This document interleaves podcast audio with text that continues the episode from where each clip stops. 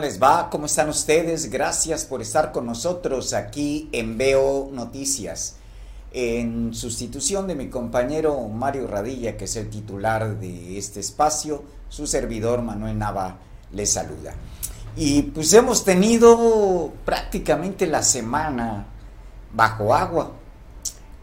Lluvias que si bien no han sido eh, pues uh, motivo de daños eh, cuantiosos en, en lo que se refiere a Acapulco y una parte de la costa chica, la costa grande, el resto de la entidad, eh, pero mm, pues sí afloran, afloran diferentes problemas que no son de ahorita, se han venido arrastrando desde hace décadas. Entre ellos, pues eh, algo en lo que tenemos responsabilidad también los ciudadanos, es la limpieza de los cauces pluviales.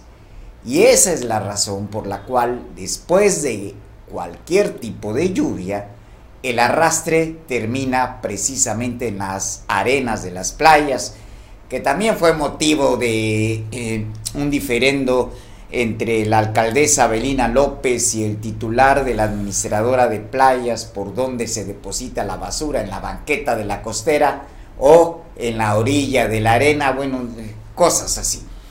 Pero pues eh, lo que nos reporta el Servicio Meteorológico Nacional, que depende de la Comisión Nacional del Agua, es que van a continuar las lluvias fuertes en Guerrero y serán de entre 25 a 50 milímetros. Esto de acuerdo con el comunicado del Servicio Meteorológico Nacional, donde se precisa que las precipitaciones de hoy viernes podrían acompañarse de descargas eléctricas e incluso granizo. ¿Sí? Granizo. Eh, desde luego estamos hablando de las partes altas de Guerrero, sobre las vertientes de la sierra. Eh, en el caso de Acapulco, pues este, eh, sería un fenómeno pues eh, además de atractivo por, lo novedoso, precisamente raro que llegar a ver ese tipo de precipitaciones eh, con granizo. Pero también, también existe el riesgo de que eh, se generen desbordamientos e inundaciones, como las que ya se han generado. Las condiciones meteorológicas continúan siendo originadas por Celia, esta es una ampliación de la circulación de este fenómeno hidrometeorológico y por canales de baja presión que están extendidos en diferentes regiones del país. Hay inestabilidad de niveles altos de la atmósfera, además de que existe la entrada de humedad por parte del Golfo y del Mar Caribe. A las 7 horas, la tormenta tropical Celia estaba ubicado a 465 kilómetros al sur-suroeste de Playa Pérula, que se ubica en Jalisco, esta playa. También el meteorológico informó que vigila una zona de baja presión al sur de las costas de Guerrero, Oaxaca, Chiapas y cuenta con 20% de posibilidad de desarrollo ciclónico en el pronóstico de 5 días pues bueno, esta es una perspectiva que se tiene sobre las precipitaciones pluviales que podrían ocasionarse aquí en Acapulco. Estamos en la víspera también de eh, entrar a este periodo que eh, pues algunos de ustedes van a recordar porque se lo escucharon a los abuelos y es este periodo de la canícula es el periodo más caluroso del año e incluye el día más caluroso del año, que es precisamente en el equinoccio de verano. Eh, está rodeada de muchas leyendas está, eh, este periodo. Eh, recuerdo que mi abuela en particular decía que era el tiempo en que el diablo andaba suelto y en el viento se sentía su resuello. Bueno, ese es el nivel de calor que se registra, son aproximadamente 45 días de calor. Pero hay otra variante eh, que también decían ellos, es que no será tan intensa la canícula si eh, entra con lluvia. Es decir, si en la víspera, como estamos ahorita, eh, se generan precipitaciones pluviales eh, de cualquier nivel, esto sería indicativo de que la canícula mm, pues no será tan intensa.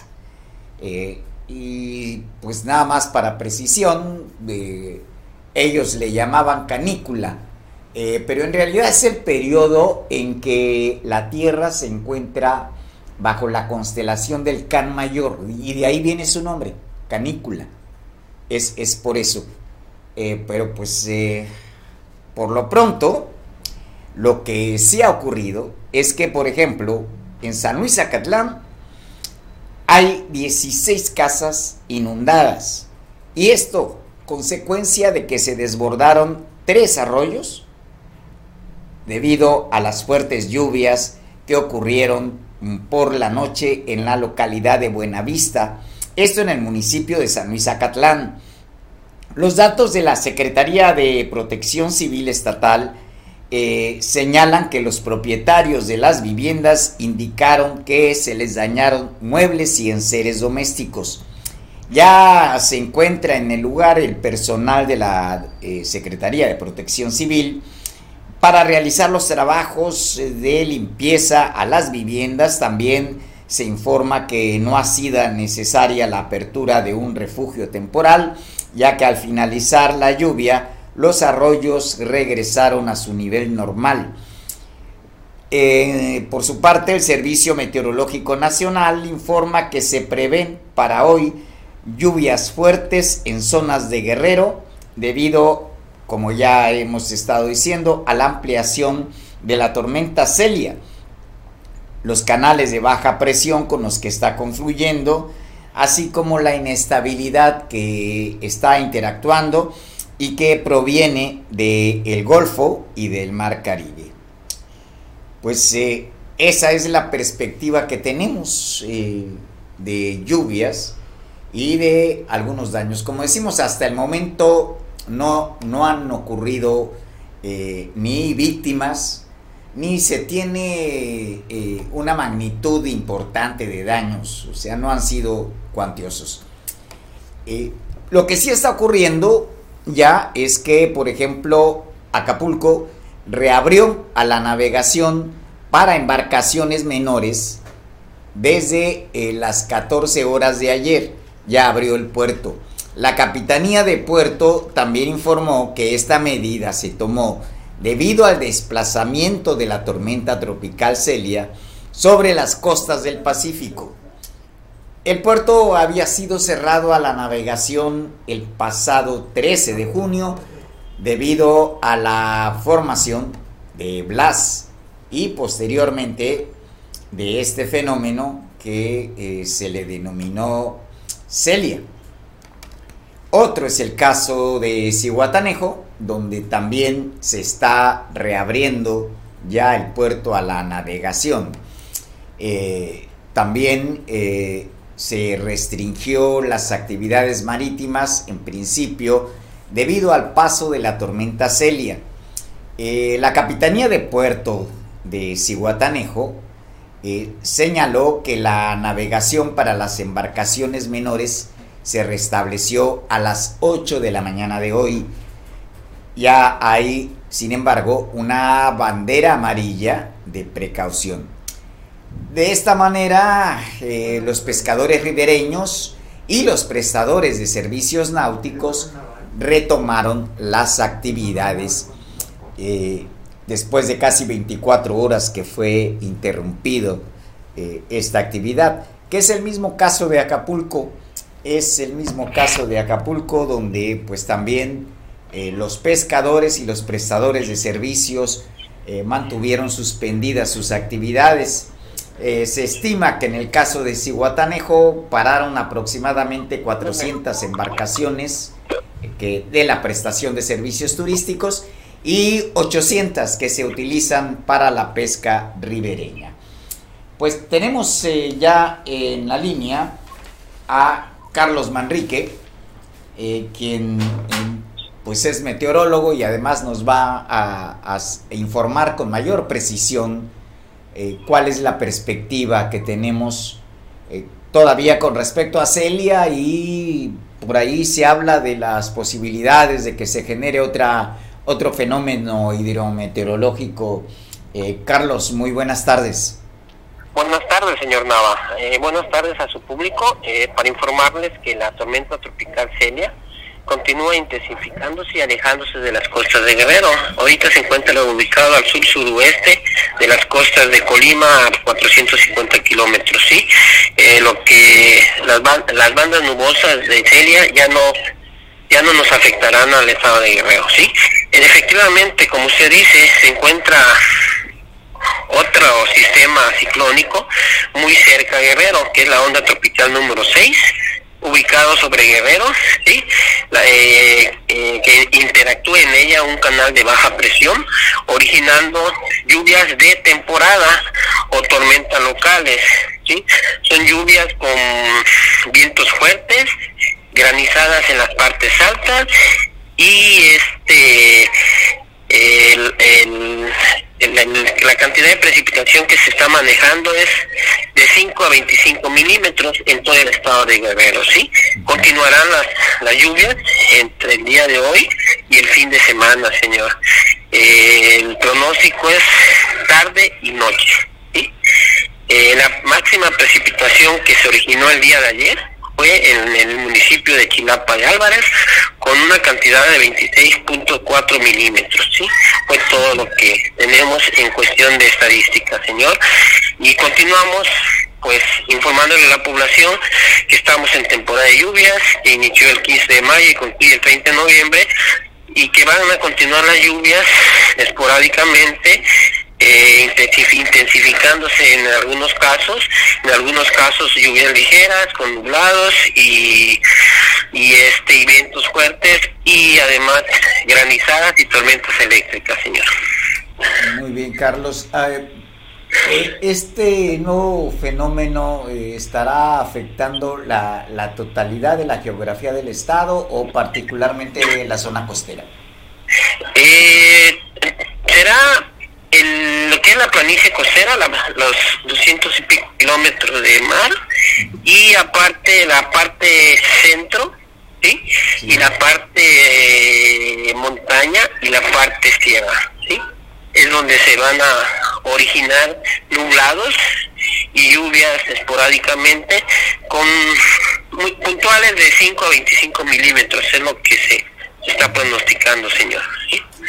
Pero sí, en realidad el mal, el, la, la, nubosidad y el mal tiempo ya no es por la tormenta tropical Celia, ya es por la onda tropical número 6, que esperemos que no llegue a evolucionar a tormenta tropical, ¿sí? Muy bien. Este, ¿Cuál es la perspectiva de evolución que tendría en estos momentos? Pues ahorita se que está, está controlado el, el, lo que es la onda tropical. Ajá pero aquí el gran problema es de que pues eh, se encuentra en el mar y a mayor temperatura en el mar es cuando pueden evolucionar y formarse a, a la siguiente etapa que puede ser una tormenta tropical o un ciclón o huracán, sí, según la temperatura del mar. Ya pasó el, Golfo de Tehuantepec, que es el punto donde por lo general los sistemas ciclónicos evolucionan, cambian sus sus este sus etapas de de depresión, tormenta, ciclón, huracán, pero está en el mar. Y en el mar, pues la temperatura nos puede originar que cambie su, evolución, ¿sí? Eh, puede evolucionar a una tormenta tropical y ya llevaría ya un nombre, sería el número de. Sí, señor. Correcto. Eh, bueno, entre tanto, pues la recomendación sigue siendo permanecer en alerta a los comunicados que emita Protección Civil. En efecto, señor Nava, continuar con eh, monitoreando, estar pendientes con los medios de comunicación, en la, radio, en sus medios, en la televisión, en las redes, pero hacer uso de las fuentes oficiales. Las fuentes oficiales son los sistemas municipales de protección civil, los sistemas estatales y la CONAGUA, señor ellas son las fuentes oficiales que nos pueden emitir un dictamen real.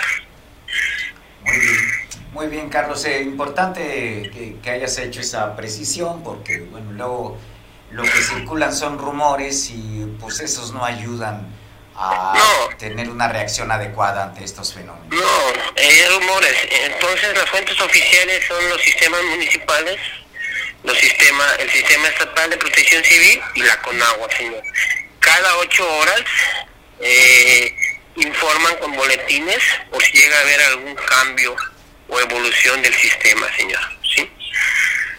Muy bien, pues eh, te agradecemos mucho, Carlos, y gracias. Seguimos al pendiente por cualquier otra situación que se llegara a presentar.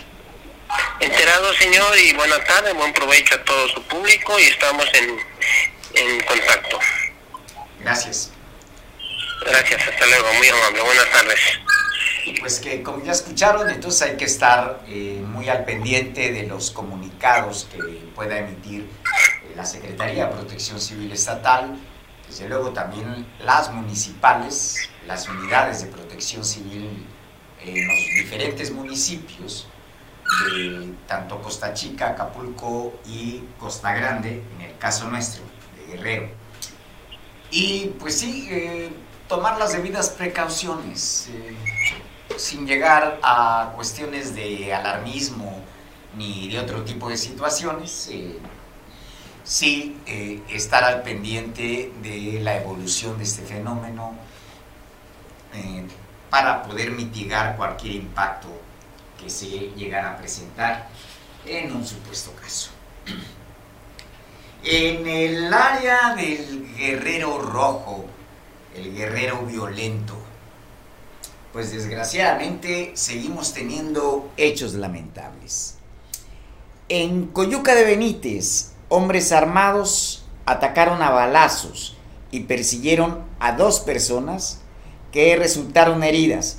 Esto ocurrió en la localidad de Las Lomas del citado municipio, donde hubo escenas de pánico entre los vecinos del lugar a consecuencia de esta persecución. Los reportes policíacos indican que al filo de las 21 horas de ayer jueves, hombres provistos de armas largas llegaron al, al, pueblo de Las Lomas, que pertenece, como ya hemos dicho, a Coyuca de Benítez, buscando a dos personas. No obstante el reforzamiento de la seguridad, los civiles armados se movilizaron libremente y al ubicar a uno de los objetivos abrieron fuego y esta persona se encontraba en una tienda. Cabe destacar que hace algunas semanas fue asesinado el dueño de ese establecimiento en donde se registró el ataque y eh, en la noche del jueves también una pareja resultó herida de bala y también fueron trasladados al hospital. En primera eh, instancia el hombre atacado logró huir junto con una mujer. Ambos iban heridos de bala y en el escape los atacantes los anduvieron buscando por las calles de las lomas, lo cual provocó escenas de pánico entre la población. Pues eh, eh, es un escenario que se ha venido repitiendo a lo largo de los últimos días, aproximadamente 15 días, no solamente en Guerrero, eh, se ha dado también en otras partes del país. Eh, pero bueno, al respecto tenemos a nuestro corresponsal que eh, nos va a informar respecto a esta situación. Julio César Damián está en línea ya. Julio César, buenas tardes. Buenas tardes, Manuel. Es un gusto poder saludarte y saludar a todo tu auditorio que nos acompaña esta tarde. Efectivamente, anoche se registró este ataque armado en la comunidad de Las Lomas, allá en el municipio de Coyuca de Benítez, donde este hecho simbró terror entre la población, sobre todo porque a esa hora había mucha eh, afluencia en las, en, las calles de este, de este pueblo y que escucharon detonaciones de armas de armas de grueso calibre eh, este, este atentado, Manuel, ocurre en una tienda ubicada sobre la calle principal de Las Lomas, donde hace aproximadamente unas tres semanas, lo dábamos a conocer aquí en este noticiero, se registró un homicidio en esa misma tienda eh, amaneció eh, el, pueblo de Las Lomas con la noticia de que el propietario de este establecimiento había con arma con armas blancas. Bueno, pues en esta misma tienda anoche se registra un ataque armado donde de forma preliminar se reportaban a dos personas heridas de bala, las cuales lograron huir, lograron huir al momento de que fueron atacados, pero que más tarde son reportados heridos en el área de urgencias del Hospital Básico Comunitario. Mencionarte, Manuel, que esta mañana la Secretaría de Seguridad Pública y Protección Civil del municipio emite un comunicado de prensa donde precisa que, que solamente hay una persona herida de bala que se llama Gerson David y que la otra persona que se había reportado también como herida, que es una mujer de 26 años de edad, que ella, eh, bueno, al menos en el boletín de prensa no es mencionada esta persona que acompañaba a Gerson David y menciona la Secretaría de Seguridad Pública que tras este atentado lograron el aseguramiento de un vehículo de la marca Nissan tipo Suru y un arma de fuego tipo escuadra calibre 45 milímetros los cuales pues fueron asegurados y puestos a disposición de la agencia del Ministerio Público Federal con sede allá en Acapulco, aunque no hubo personas detenidas por este atentado. También mencionan en este comunicado que brindaron resguardo a las personas que en este caso pues resultaron, eh, lograron escapar de este atentado y que fueron trasladados bajo un resguardo hacia un hospital del puerto de Acapulco para poder pues salvarle la vida y asimismo mencionan que es la policía investigadora ministerial de Coyuca de Benítez quien se va a hacer cargo de las diligencias correspondientes junto al personal de la Fiscalía General del Estado, Manuel. Muy bien, pues bueno, entonces hay aseguramiento de un vehículo de armas más no de eh, los responsables de esta persecución a balazos allá eh, en las lomas. Así es, Manuel. Y dato curioso, mencionaban al inicio en, los reportes oficiales que era una pareja quien había resultado lesionada, pero en el comunicado se omite a la segunda persona que es del sexo femenino. Ah, correcto. Pues bueno, eh, esperemos que esto sea por protección de, de la mujer si es que, pues como decían los clásicos, ella solamente es un daño colateral. Eh, esperemos que por lo menos sea en protección de ella y, no eh, alguna situación en donde se esté ocultando eh, más profundidades de este hecho lamentable. Así es, Manuel. Vamos a esperar a que, pues bueno, las diligencias de la Fiscalía den más información al respecto y con gusto la vamos a estar compartiendo con todo el auditorio. Muy bien, pero eh, también, eh, Julio César, ah, hay otro hecho que eh, causó tensión allá en Coyuca de Benítez y fue sobre la playa, según me dicen. sí, pero ocurrió en realidad sobre la carretera federal Acapulco-Cihuatanejo. Ah, Imagínate, Manuel, que vas conduciendo por esta carretera de la Costa Grande y de la nada te aparece un cocodrilo de dos metros cruzando la carpeta de asfalto frente a tu vehículo. Esto fue lo que le sucedió a unas personas esta mañana, alrededor de las nueve de la mañana de hoy viernes, que circulaban hacia Coyuca de Benítez y entre el poblado de Pénjamo, este poblado que se caracteriza por la venta de hamacas, entre este pueblo y el hotel Los Manantiales, en la periferia de Coyuca de Benítez, en la zona poniente, eh, aparece este cocodrilo que va saliendo de entre la maleza y se sube a la carpeta de asfalto, a la carpeta de rodamiento y causa temor entre los automovilistas porque es un hecho pues algo atípico, no es una escena que se puede observar eh, de una forma común. Y bueno, los automovilistas dieron parte al número de emergencias 911 y minutos más tarde, personal de protección civil acudió a ese punto de la carretera federal y logró capturar a este saurio de por lo menos dos metros de largo para poder reubicarlo en su hábitat donde no ponga en riesgo a las personas. Finalmente, este hecho se registra sin que haya personas lesionadas. Solamente hubo expectación entre las personas que fueron testigos del cruce de del reptil sobre la, la carretera federal Acapulco-Cihuatanejo, Manuel. Pues bueno, eso, eso es un punto favorable.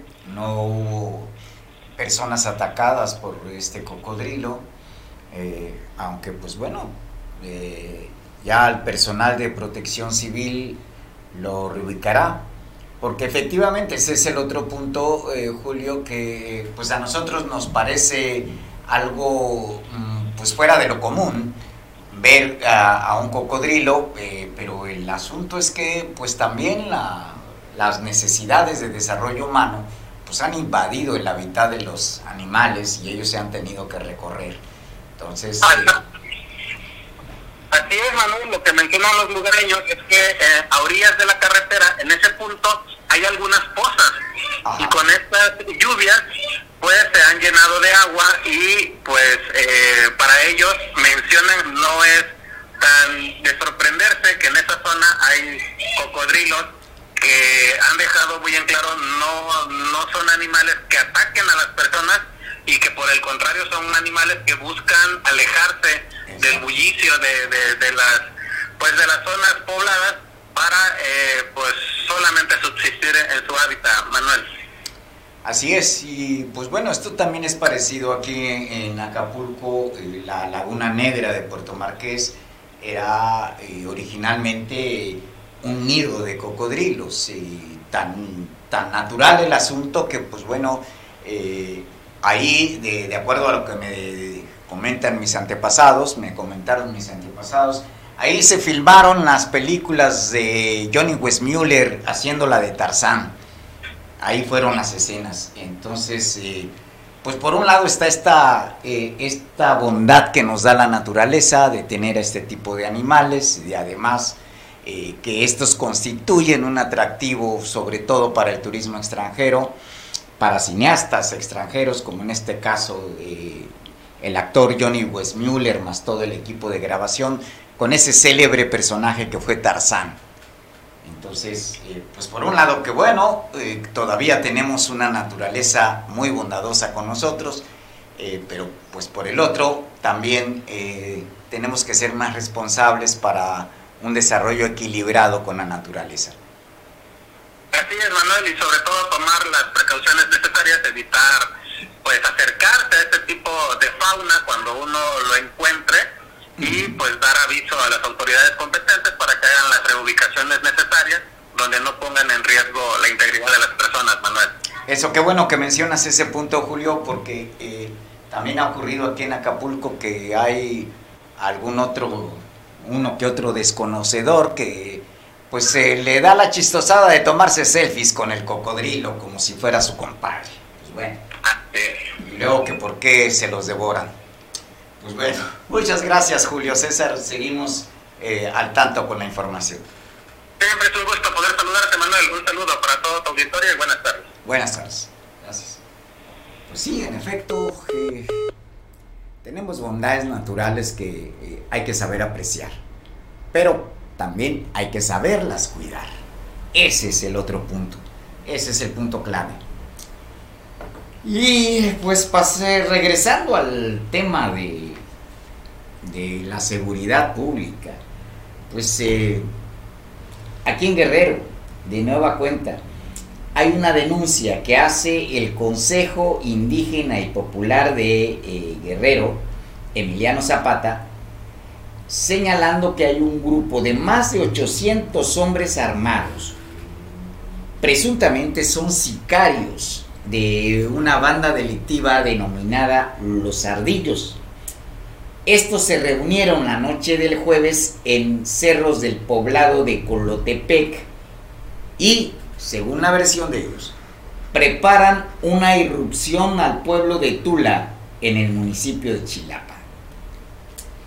Eh, Jesús Plácido Valerio, que es el coordinador de este consejo, señaló que desde las 15 horas de ayer jueves hay personas armadas de comunidades del sur de Chilapa y Quechultenango, las cuales eh, fueron encontradas en Colotepec y posteriormente se atrincheraron en los, en los cerros de la comunidad de Tula. Se está demandando atención especial por parte de las Fuerzas Armadas debido a que se teme que en las próximas horas estos eh, grupos con sus armas ataquen a pobladores de la comunidad de Tula.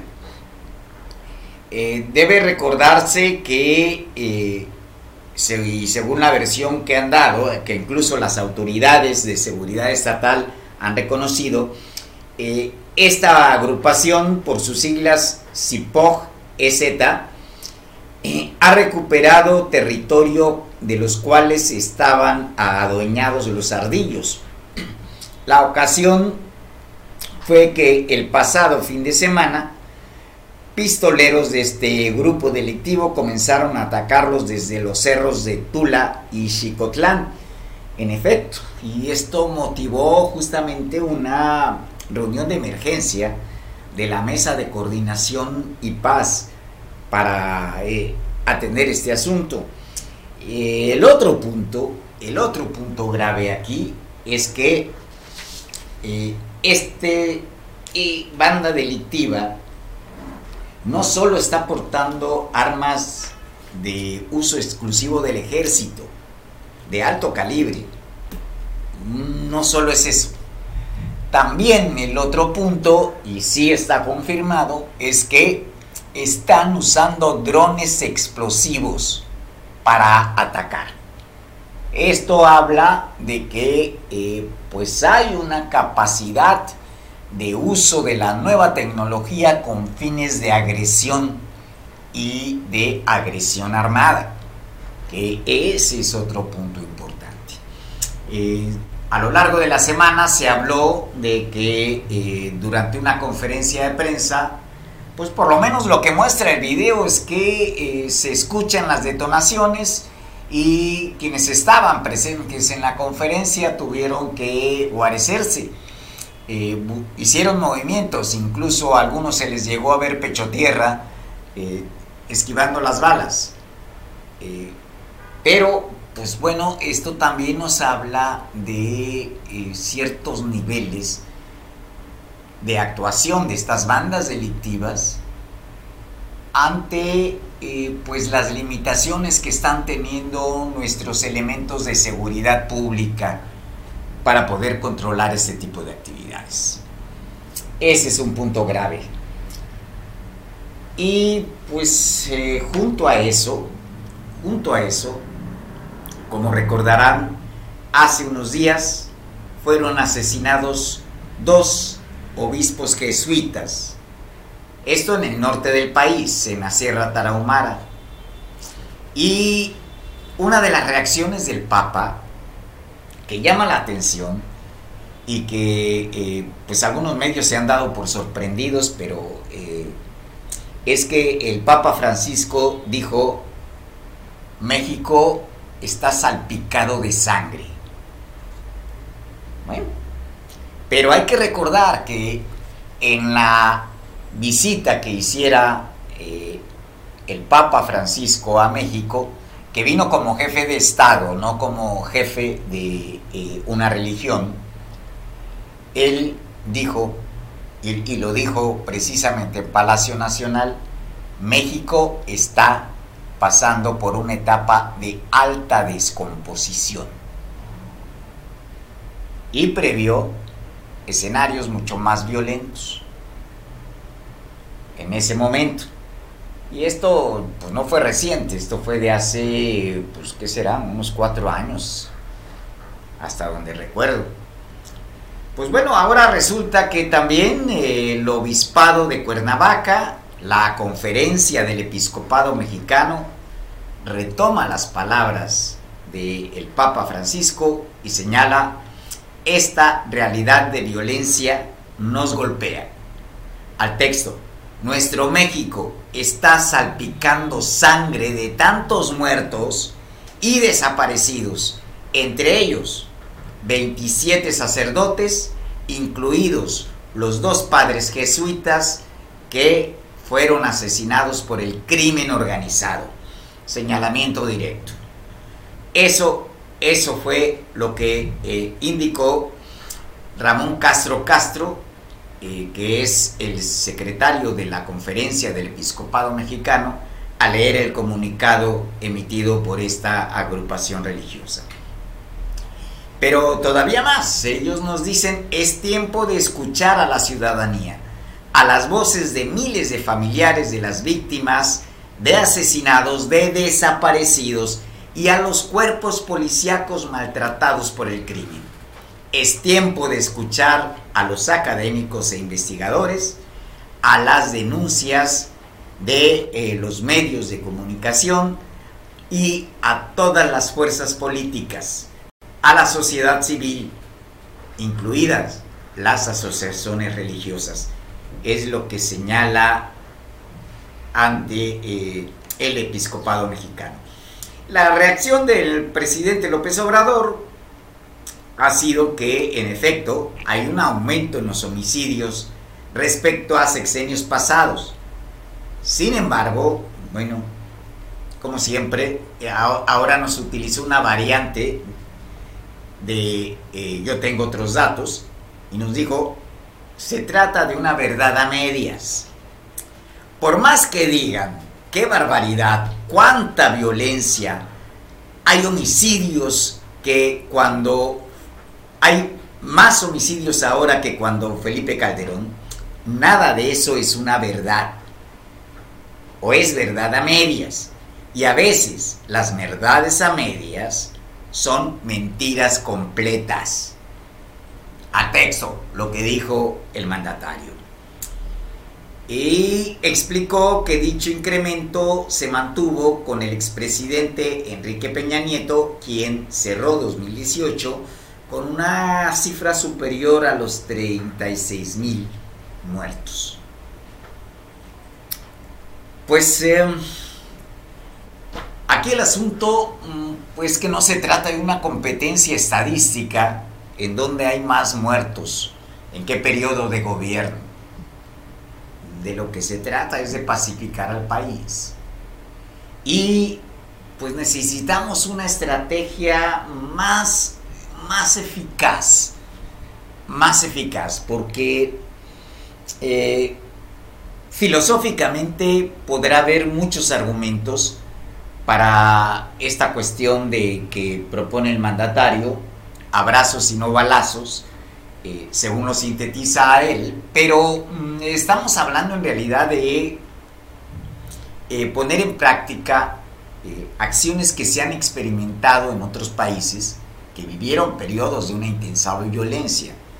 Y el que se me ocurre ahorita muy recientemente, para no eh, mencionar a Colombia, que es el caso más trillado, eh, el lugar común que se usa para cuando se habla de eh, pacificación de, después de estados de violencia, está el caso de Ruanda, por ejemplo, en donde pues también el gobierno, después de haber derrocado a unos líderes de, eh, si mal no recuerdo, era una tribu Tutsi, algo así, o Guatos, eh, uno de esos dos. El caso es que después de ese brutal exterminio que vivieron durante más de 80 días, eh, la propuesta fue perdón.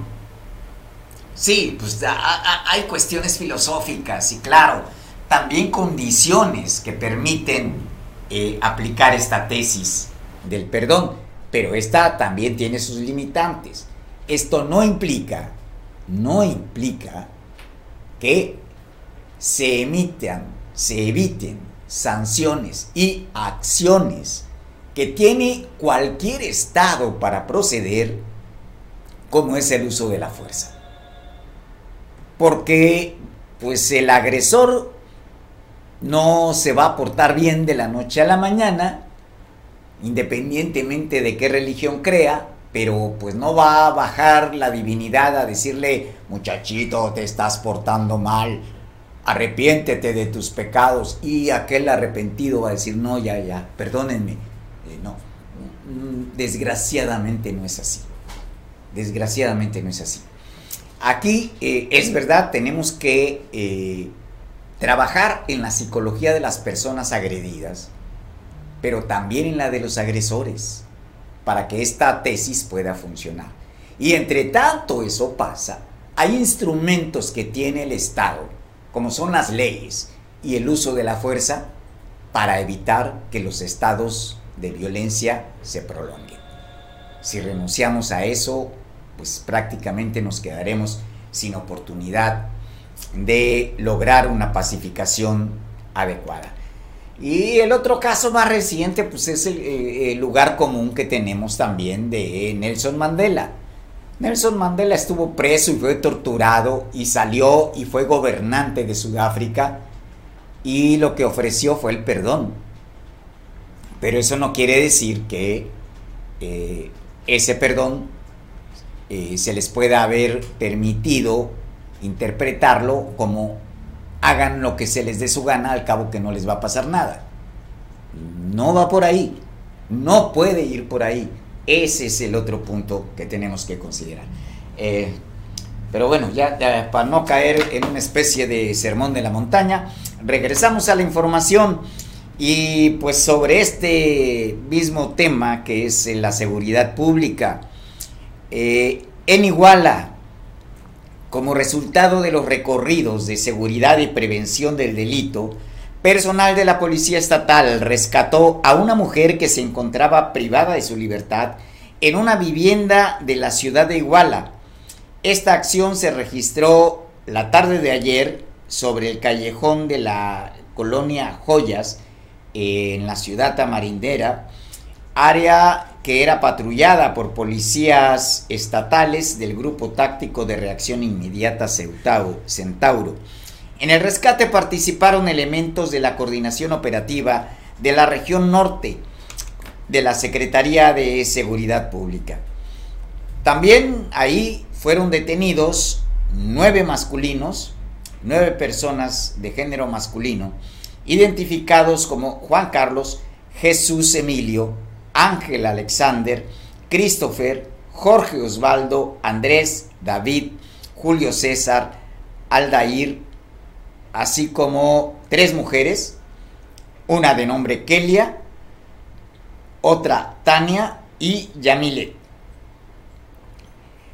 Después, tras una inspección, se les aseguraron un arma de larga de fuego, un cargador metálico con cartuchos calibre .223, una granada de fragmentación con su espoleta, nuestra eh, con una espoleta puesta y asegurada con una cinta de aislar, además de siete dosis de sustancias con características de cristal de este tipo de droga. Junto a eso también pues está el reporte de un vehículo marca Nissan tipo Versa, modelo 2015, con placas del estado de Guerrero. Otro más, marca Chevrolet tipo Malibu, de modelo 2015, con placas del estado de México. La víctima fue puesta a salvo y trasladada ante la Fiscalía Especializada contra el Secuestro del estado de Guerrero para su correcta atención. Estas 12 personas, los vehículos y el armamento asegurado, se pusieron a disposición de las autoridades correspondientes.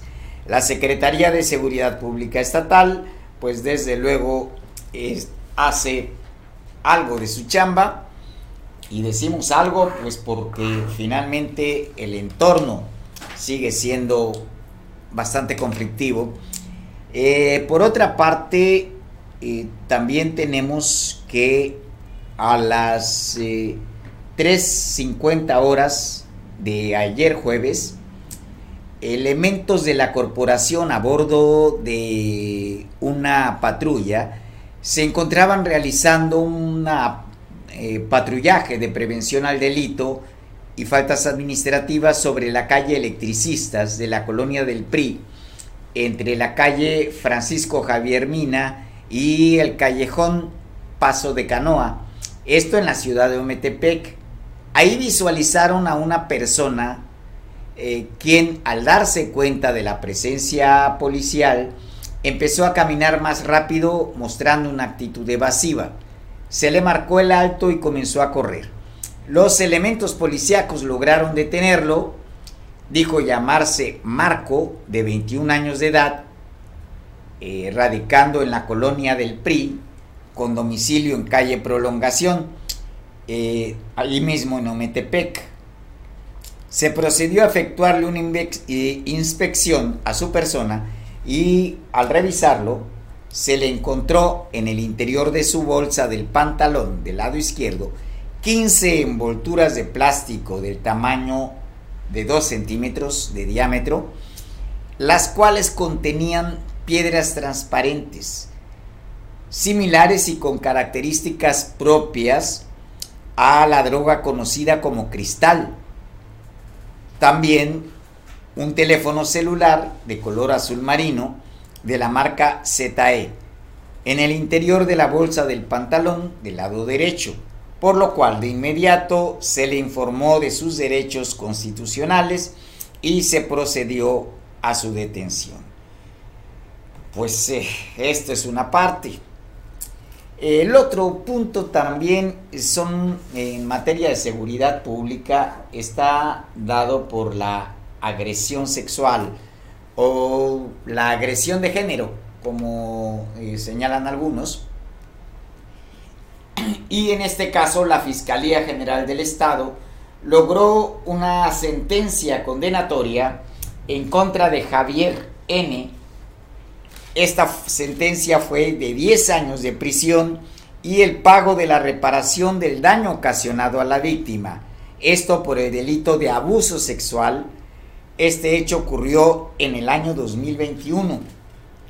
Pues eh, se logra se logra al menos una sentencia para este tipo de casos.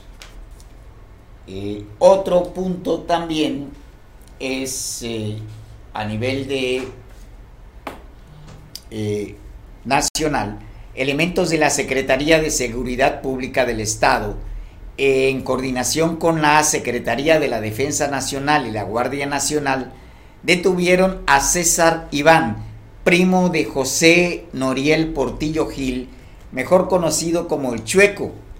La Fiscalía General del Estado de Chihuahua ofrecía 5 millones de pesos al ser el presunto responsable del asesinato de los dos sacerdotes jesuitas y un guía de turistas, de lo cual pues ya informamos hace unos momentos.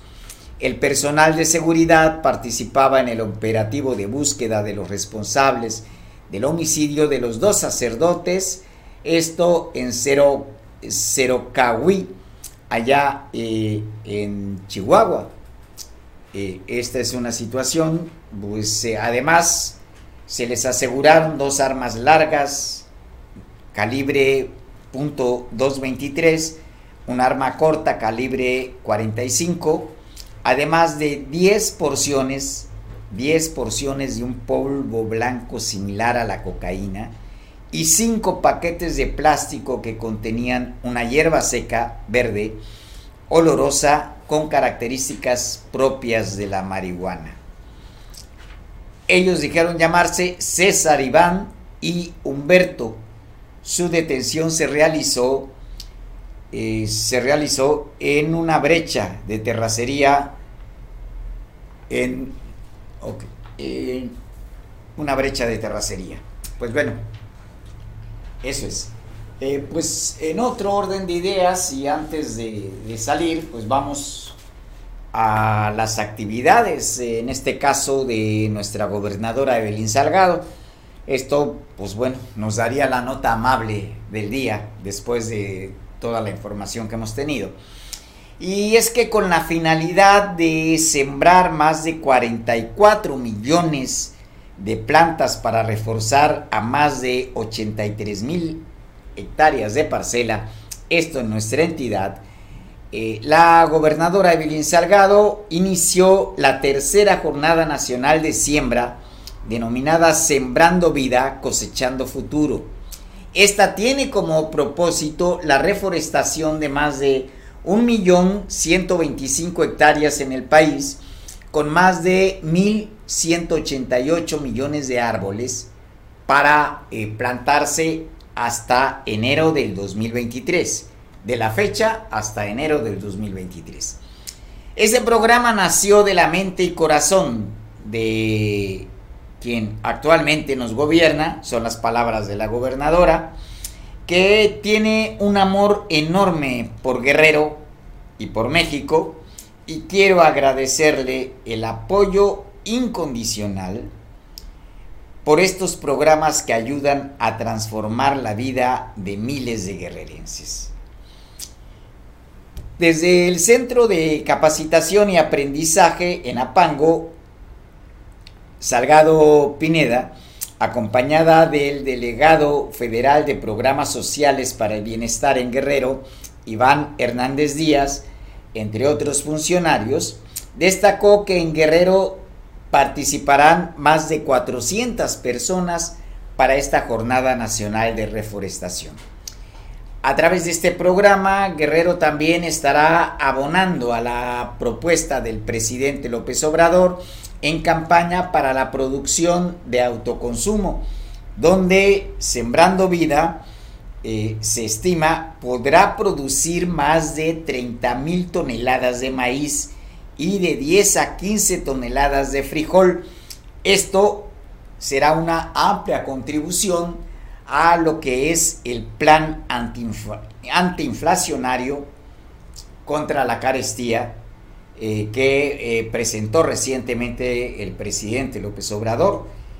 Y bueno, hablando de este punto, también se abunda que una meta es, como ya dijimos, eh, la siembra de 44 millones de plantas que se producen en los centros de Sembrando Vida, donde hay el vivero y con esto se contribuirá, por un lado, a la reforestación del país, eh, por el otro, también a la producción agropecuaria de la entidad. Eh, también se destaca la inversión superior a los 3.088 millones de pesos en beneficio de 33 mil sembradores, con presencia en 72 de los 81 municipios de la entidad, detonando trabajo comunitario y contribuyendo al desarrollo rural garantizado, garantizando los derechos sociales, la riqueza, así como las nuevas oportunidades del campo, contrarrestando la violencia y la pobreza en Guerrero. Es una parte, pues, y además, y sin ánimo de caer eh, en el oficialismo, eh, lo importante de un programa con estas características y en un momento tan crucial como este, como este. En esta semana nos informó por un lado el INEGI que la inflación mantiene su carrera ascendente después del ligero retroceso que hubo. Y en la primera quincena de junio de nueva cuenta eh, está por arriba de los 7 puntos y fracciones la inflación. Y junto a eso, junto a eso, la otra noticia fue la de Banjico, en donde eh, se incrementó en 75 puntos base la tasa de interés. En, no causa sorpresa porque, bueno, lo esperábamos después de que la Fed hizo lo mismo. Eh, con las tasas de interés en el país, en Estados Unidos. Mm, pero aquí el punto es cómo se viene fraguando este rostro cruel de la recesión y cómo este tipo de acciones pueden eh, tener una contribución por muy ligera que sea, por muy ligera que sea. Vamos, eh, podría argumentarse en contra de las actividades del gobierno eh, que eh, este programa de Sembrando Vidas efectivamente va a generar producción, pero esta producción pues solo mm, permitirá el autoconsumo. Pero es importante, pero es importante porque finalmente ese nivel de autoconsumo estatal estaría contribuyendo a la disminución de la inflación, por lo menos en nuestro estado. y no es que eh, los indicadores de inflación se tomen por las 32 entidades, ¿no? Ese, es un muestreo que hace el INEGI eh, de las principales ciudades del país. Y entre esas ciudades, pues todavía está Acapulco, una de esas. De manera, pues, que eh, contar con este tipo de producción del campo y sobre todo de carácter alimentario en un momento donde se perfila altos niveles de los alimentos, pero además serias dificultades económicas, un dinero encarecido, eh, actividad comercial que seguramente va a tender a la baja y ahí está eh, la muestra con la alerta para que eh, los norteamericanos, no, por lo menos los empleados de gobierno, no viajen a México, a ninguna de las 32 entidades. Así de drástico estuvo. Pues bueno, en ese tipo de circunstancias, programas como este, eh, sí, constituyen un granito de arena dentro de esta tormenta que pareciera venir del Sahara. Pues eh, se nos acabó el tiempo. Muchas gracias por haber estado con nosotros aquí y por preferir informarse en Veo Noticias. Les invitamos para que nos sigan a lo largo de la semana entrante, donde ya estará al frente Mario Radilla, que es el titular de este programa. Por, por mi parte, Manuel Nava, su servidor, se despide de ustedes agradeciéndoles el favor de su atención.